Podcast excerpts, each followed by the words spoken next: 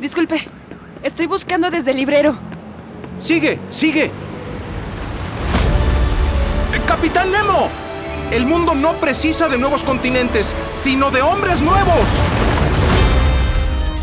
Beneficio reprochado, ofensa hecha. Uno para todos y todos para uno.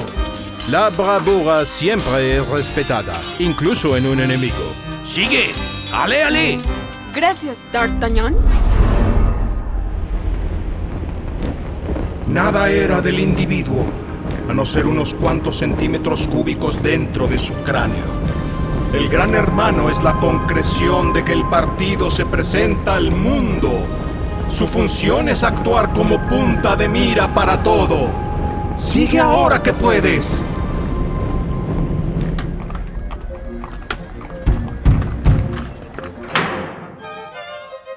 Divide tu día en partes y a cada una asígnale una tarea, sin dejar un cuarto de hora, diez minutos ni cinco siquiera sin algo que hacer.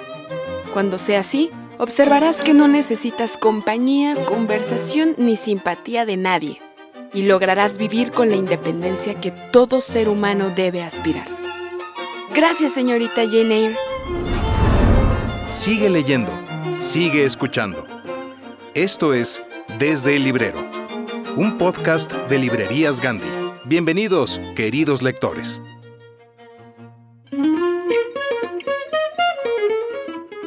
Hola queridos lectores, ¿cómo están? Yo soy Yara Vidal y en esta ocasión vamos a escuchar la segunda parte de la entrevista que le realizamos a Liliana Bloom por su más reciente libro, Un descuido cósmico, publicado en Tusquets de Editorial Planeta Mexicana de Libros. Esta antología de cuentos trae una variedad impresionante de tropiezos de la humanidad y van a ver cómo lo resuelve Liliana.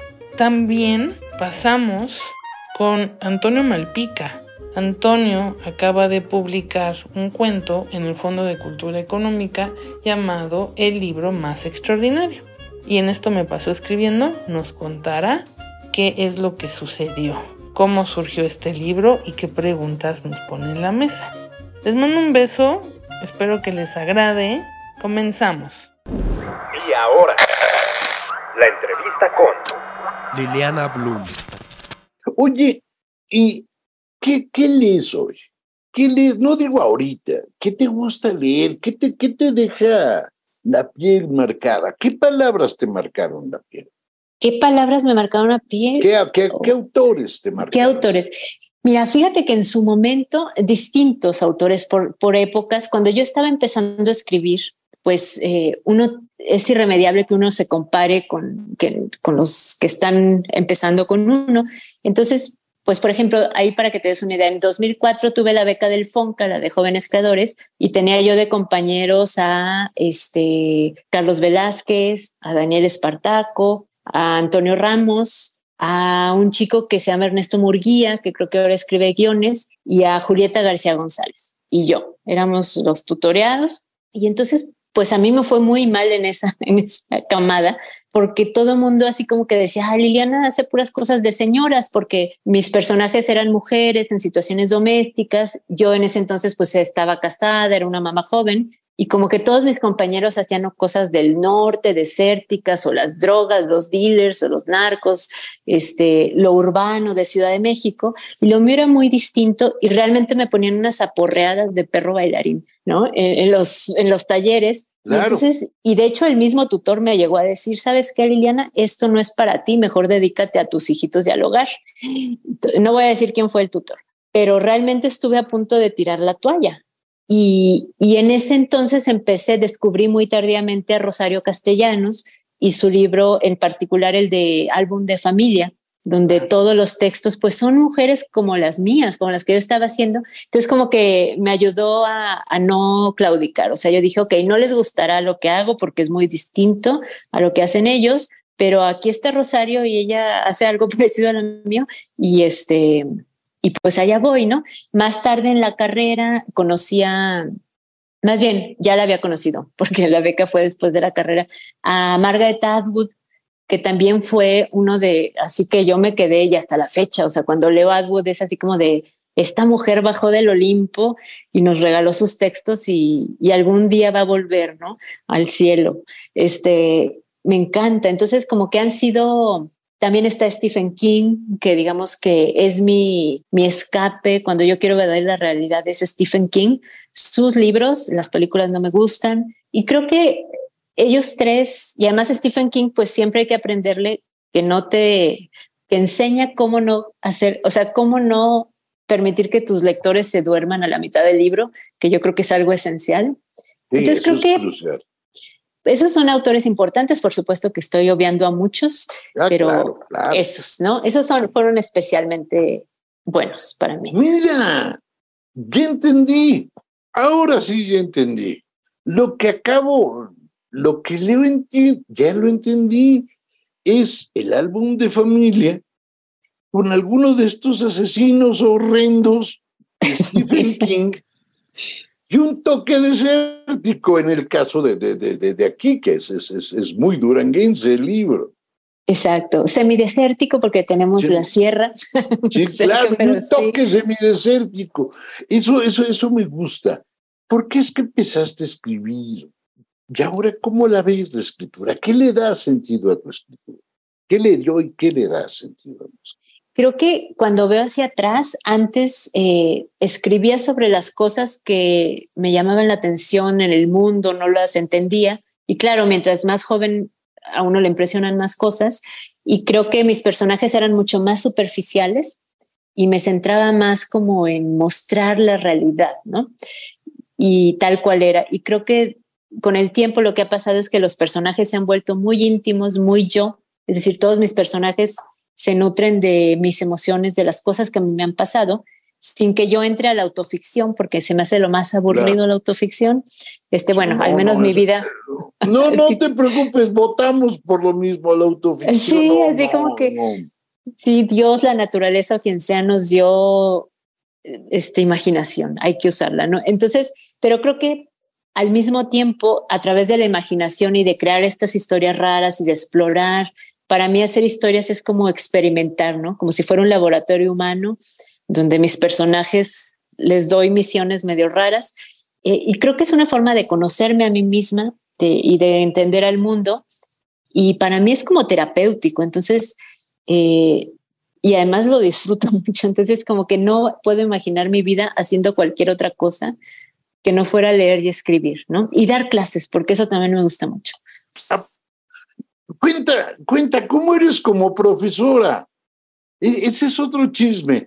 Si las alumnas no aprenden alfiler en un muñeco. Es que es bien útil hasta la costura. Nunca se sabe cuándo vas a utilizar el punto de cruz. Este, bueno, durante muchos años fui maestra de prepa. Este, y aunque son pocos los alumnos que me odian seguramente, pero por, es por una buena razón. Eh, creo que soy muy maternal. La mayoría de mis alumnos me quería muchísimo y ahora que doy clases de escultura creativa, creo que también este, soy bastante maternal, comprensiva. Me interesa apoyar a todos. Eh, entonces creo que pues les tengo mucha paciencia, como se las tengo a mis hijos, a mis perros, y, y eso es bueno, ¿no? Entonces soy, soy una maestra amorosa, creo. Eso está bonito. Oye, ahorita decías y hablabas un poco de la escritura como una manera de descifrar el mundo, de entender lo que está a tu alrededor. ¿Qué se siente que tu alrededor a veces sea mucho más escalofriante? Ay, pues mira. Y lo digo en serio, o sea, no, no, no, tus cuentos son escalofriantes, pero el periódico de mañana Exacto, pues yo te sigo en Twitter y sabemos ambos de qué estamos hablando. O sea, este país es una pesadilla y un día supera al anterior y no estamos procesando el terror cuando ya hay una cosa nueva, ¿no? Este, creo que al menos en, en los textos eh, las cosas pasan por una razón, es decir, si aquí de repente aparece muerto un maestro de deportes, pero que era un pedófilo, violador, abusador, ¿no? Incluso pues hay este sentido de de justicia que no se tiene en la vida real y mucho menos en esta época, ¿no? Donde la impunidad es absoluta, este, absoluta ¿no? Este, como diría otro presidente, 500% de impunidad. Exacto. Este, y, y sin embargo en los libros hay, uno puede controlar la historia y creo que eso es una cosa muy gratificante porque pocas veces tenemos control de las cosas en nuestra vida, entonces creo que es, pues sí, nuevamente terapéutico, al menos en mis cuentos, yo sé lo que pasa, yo digo qué pasa y este, además me divierto. Entonces, pues incluso en uno de los cuentos hay, una hay un buen deseo para el país este, sí, hay un buen deseo, sí, sí. Para el país, pero pues ojalá. Sí, esperemos que sí. Hay un buen deseo. Ese, ese creo que es el segundo, el de Lady Macbeth, si mal no recuerdo. Sí, es correcto. Que por cierto, Lady Macbeth, bueno, Macbeth es uno de mis libros favoritos está lleno los cuentos de referencias de cosas que me gustan, ¿no? Como la película El exorcista, Macbeth. Este, entonces también, bueno, juego mucho a, a meter mi mundo personal, ¿no? En los textos. A eso iba. A mí me da la impresión de que yo me veo siempre obligado a leerte dos veces. Déjame explicarte por qué. La primera vez, perdón que diga algo menso, pensemos en, en la novedad nueva. Digo, leo el cuento, quedo atrapado y me sigo. Y me voy literalmente como hilo de media. Sí, no, no, no, no, no, ya que acabé, ya me voy. E insisto, todavía no sé si me debo de meter abajo de la cama o reírme. Pero después de esto, hay no solo en un descuido cósmico, sino en todos, hay como una literatura que juega a desafiarme. Me explico. Perdón que ponga un ejemplo menso, pero ahorita, ahorita vas a ver que, que no es tan menso. Hay un, pro, hay un episodio de Los Simpson donde Homero y Bart se pierden en el bosque. No me vais a preguntar por qué, no me acuerdo, no importa, se pierden en el bosque. Y de pronto se oye un banjo que toca. A mí me parecía delicioso. Era el tema de Amarga Pesadilla, esta primera película donde te equivocas de camino y vas a dar con estos sureños incestuosos, deformes y que te comen vivo y te torturan. Pero era un chistecito, era un, guiño que te hacía. Y era un guiño que no era para todos. Cada vez que te leo, voy avanzando y digo, aquí hay un guiño. No. Y hay como, como muchas capitas y perfectamente entrelazadas.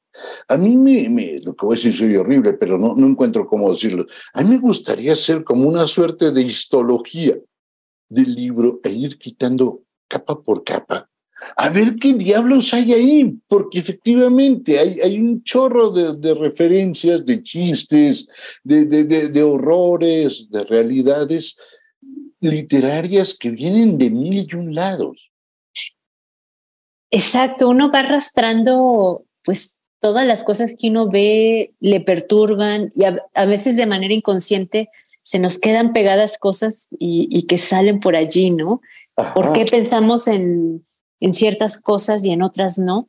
Eh, y por ejemplo, pues sí, estas películas, ¿no? Por ejemplo, El Exorcista, este, el estar enamorado de un personaje, o por ejemplo, eh, una de mis novelas favoritas, que es la de La Paloma de Patrick Suskin, que pues es más conocido por el perfume, pero nadie pela la paloma.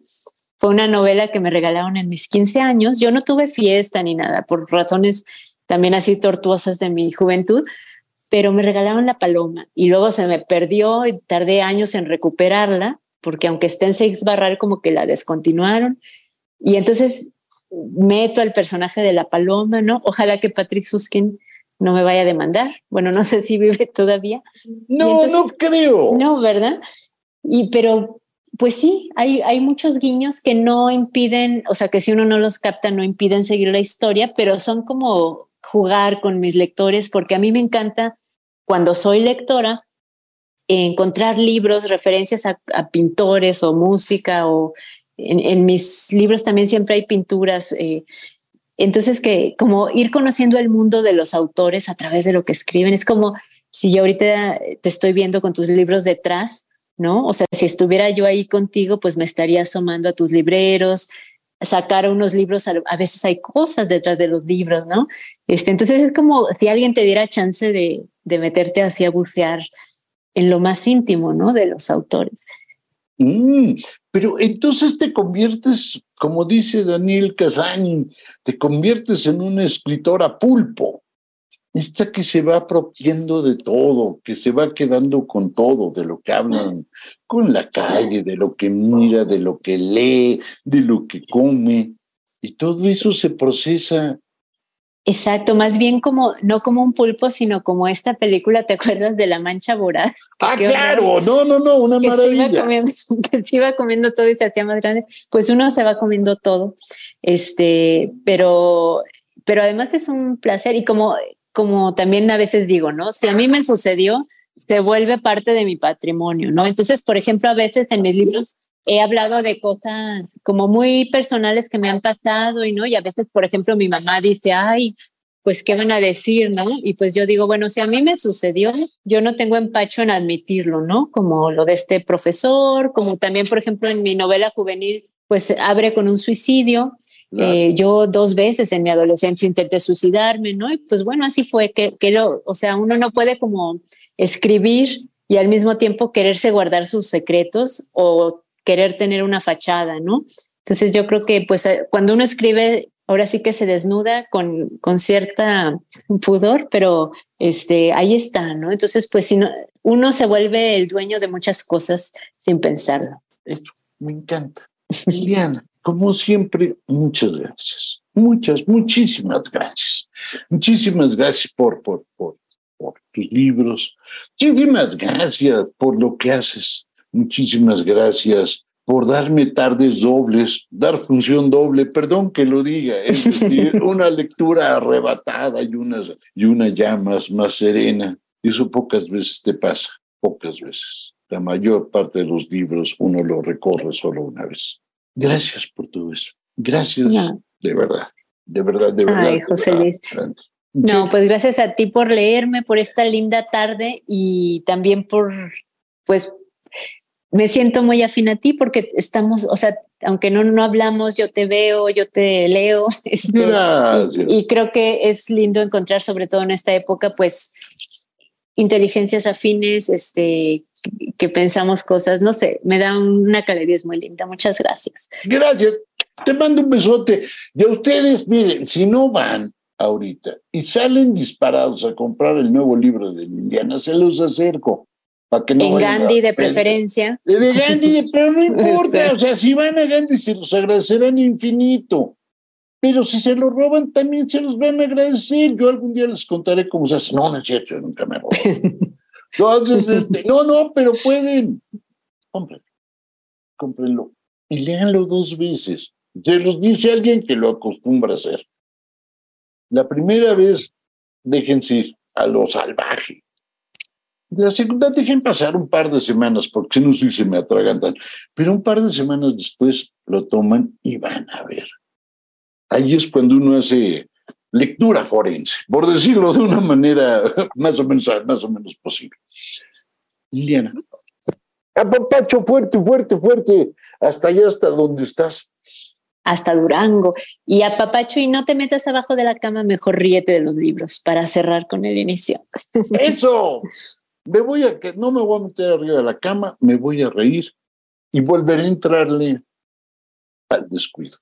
Y solo les voy, bueno, no, no puedo contar esa anécdota porque he hecho perder un cuento. Entonces, después de esto, en la próxima entrevista que haga, voy a empezar contándoles el día que estaba en la, en la Facultad de Medicina, empezando la carrera, y le preguntaron cuál era la principal causa de muerte en México. Yo me reí mucho con eso porque me acordé, él se le quedó viendo a Rui Pérez Tamayo, que tiene un carácter, y le dijo combustión humana espontánea. si quieren saber por qué me reí dos veces, vean un descuido. Exacto. Y sí, sucede, ¿eh? Parece que no, pero pasa. Es la principal causa de, de mal marido en México. Se los juramos, Liliana y yo. Ay, abrazote. Hasta luego y gracias a todos por escuchar. besos. Lemas es la revista oficial de librerías Gandhi, la cual la puedes adquirir en todas nuestras librerías a nivel nacional. No te olvides además que si ese mes se te fue comprar un número o quieres otro ejemplar, puedes ingresar en revistalemas.mx o gandhi.com.mx para adquirir los números anteriores por 25 pesitos. El año está a punto de terminar y, como todos los finales cercanos, este nos hizo preguntarnos por lo esencial. ¿Qué nos ha invitado a vivir incluso cuando todos los factores parecían en contra? ¿En dónde hemos encontrado un refugio? Muchos coincidimos en una respuesta maravillosa. La belleza. Como estamos seguros de que a todos nos ha reconfortado una novela, una obra de arte o una película, quisimos dedicar esta edición a pensar en el poder de las experiencias estéticas. Para fortuna nuestra, un libro vino a confirmarnos esta verdad. Somos animales poéticos de Michel Petit, que nos reveló que el arte y la literatura nos acompañan y nos ayudan a hacer inteligibles las experiencias de dolor, además de que han salvado del duelo a muchas personas alrededor del mundo. Incluimos en estas páginas una entrañable entrevista con Michelle, nuestra defensora favorita del derecho humano a la belleza, quien generosamente nos envió sus palabras desde Francia. Este número, el 174 de Lee Más, reúne los asombros artísticos de nuestros colaboradores. Beatriz Vidal escribió sobre la belleza que Vincent Van Gogh encontró en sus últimos 71 días de vida y cómo se convirtió en un símbolo de esperanza. Jorge Fernández declara su amor a Joy Laville y su obra pictórica. Además, autores talentosísimos nos contaron acerca de lo que les apasiona de su trabajo. Somos responsables del bromance entre Rodrigo Morlesín y Drew Daywalt, quienes charlaron de la importancia de escuchar a los niños, y entre Bev y Jens K. Steve, en cuyas tiras cómicas habita la ternura. Rafael Pérez Gay nos cuenta cómo revisitó su infancia en su novela más reciente. Y desde Nueva York, platicamos con Sarah Adams para reivindicar las comedias románticas que nos hacen sentir vivos. El arte tiene el poder de crear comunidades, y por eso queremos invitarte a tres celebraciones que nos llenan de alegría. Los 15 años del Museo Universitario de Arte Contemporáneo, la edición 41 de la Feria Internacional del Libro Infantil y Juvenil, y la tan esperada Feria Internacional del Libro de Guadalajara 2023. Finalmente, te traemos el adelanto de un libro que nos recuerda la valentía que vive dentro de cada persona. Los frágiles hilos del poder, de B. E. Schwab. Consigue este número de la revista en librerías Gandhi, gandhi.com.mx y revistalemas.mx, deseando que siempre encuentres un lugar amoroso en los libros y en todas las expresiones de la belleza. Las y los escritores pasan por muchas tribulaciones para lograr escribir y que su libro llegue hasta tus manos. Aquí nos comparten el detrás de sus obras. Te presentamos Esto me pasó escribiendo. Hola queridos amigos, ¿cómo están? A continuación, una charla que sostuve con Antonio Malpica sobre el libro más extraordinario. Este es un cuento publicado en el Fondo de Cultura Económica y espero que sea de su agrado. Tonito, muchas gracias por darnos esta entrevista exclusiva. Exclusivísima, nadie más la tendrá. Vamos a platicar del libro más extraordinario. Cuéntanos cómo surgió este trabajo, además con Isidro. Sí, la verdad es que es una historia muy cortita, ¿no? pero quiero creer que con mucha potencia, ¿no? con gran profundidad. Y, y bueno, pues nada, es, es, creo que varios homenajes hay ahí dentro, ¿no? A los lectores, a, a los bibliotecarios, a los libros en general, a las historias, a los creadores de historias y a aquellos que nos inducen, ¿no? A las lecturas de hecho, el libro se lo dediqué a los promotores de lectura porque me parecía que era como lo más justo. Y, y pues es una historia con unos toques míticos, como si fuera parte de una especie de cuento de hadas, ¿no? Y, y la mancuerna con Isidro pues fue muy sencilla, de hecho, porque esta historia llegó huerfanita al fondo porque yo a veces llevo mis historias de la mano con el ilustrador que elegí, pero esta, fíjate que no, no, no le, no le pensé ilustrador, pues, ¿no? O sea, como que quería yo que me propusieran en el fondo. Y hubo dos, tres propuestas que no cuajaron y al final llegamos a Isidro y fue así como mágico, ¿no? Eh, todo lo que hizo fue acertadísimo, en mi opinión, ¿no? O sea, no hubo grandes consultas entre nosotros. Al contrario, a mí me gusta mucho cuando llego sin ilustrador a la editorial, que el ilustrador sea muy libre. Y aquí fue, bueno, o sea, se le fueron las manos, ¿no? Las ilustraciones son soberbias, son maravillosas. Ya presumí el libro en todos lados y todo el mundo dice, ay, las ilustraciones. Y ya me pusieron a pensar si la historia estará a la altura de, de los dibujos. Pero bueno, esperemos que sí, porque, porque bueno, quedé muy contento y, parece que Isidro también y bueno, el fondo igual, entonces, bueno, final feliz para todos. Yo creo que sí, porque además plantea las preguntas correctas nos hace de, de redescubrirnos de alguna. Desde el principio tiene como esa, como esa, esa buena intención ¿no? De, jalarnos a darnos cuenta de lo maravilloso que es el mundo de las bibliotecas y de los libros.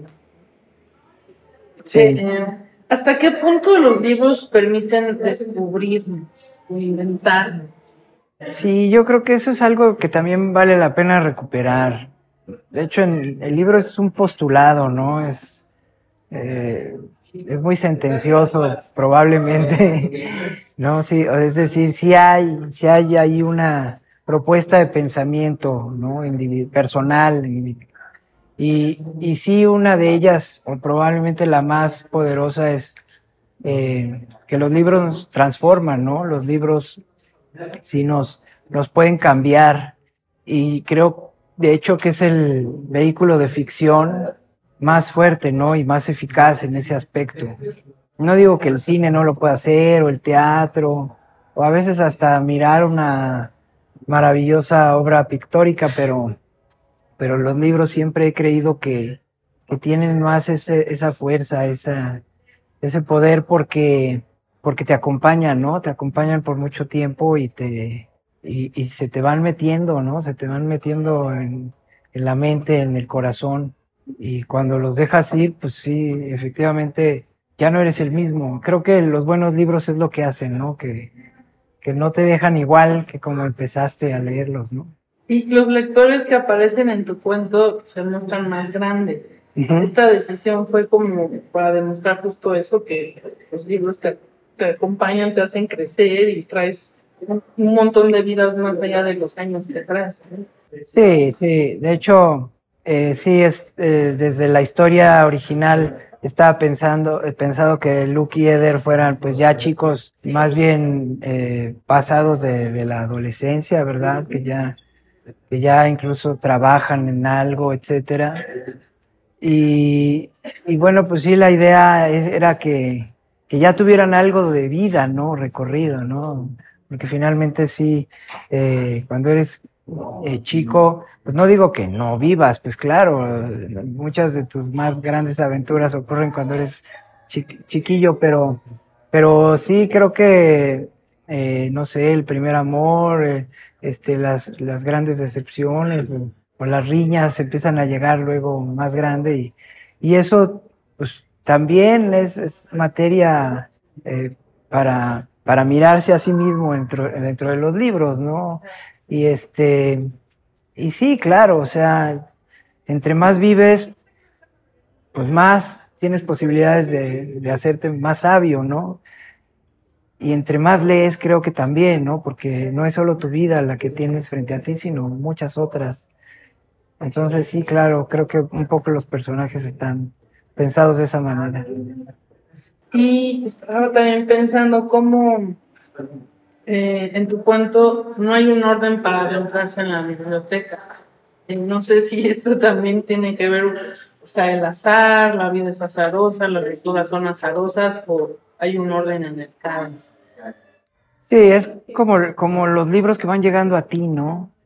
Eh, nadie los piensa, creo yo, en un cierto orden. Al contrario, creo que lo gozoso también de la lectura es saltarse al que tienes en la mesita eh, de noche, ¿no? Y, y, y, infiel, irte por el que acabas de comprar, qué sé yo. Eh, sí, yo creo que la lectura, entre más gozosa, más azarosa. Digo, de pronto sí, cuando estás muy metido en una saga, pues no quieres dejar, ¿no? Por poner un ejemplo de cierto orden.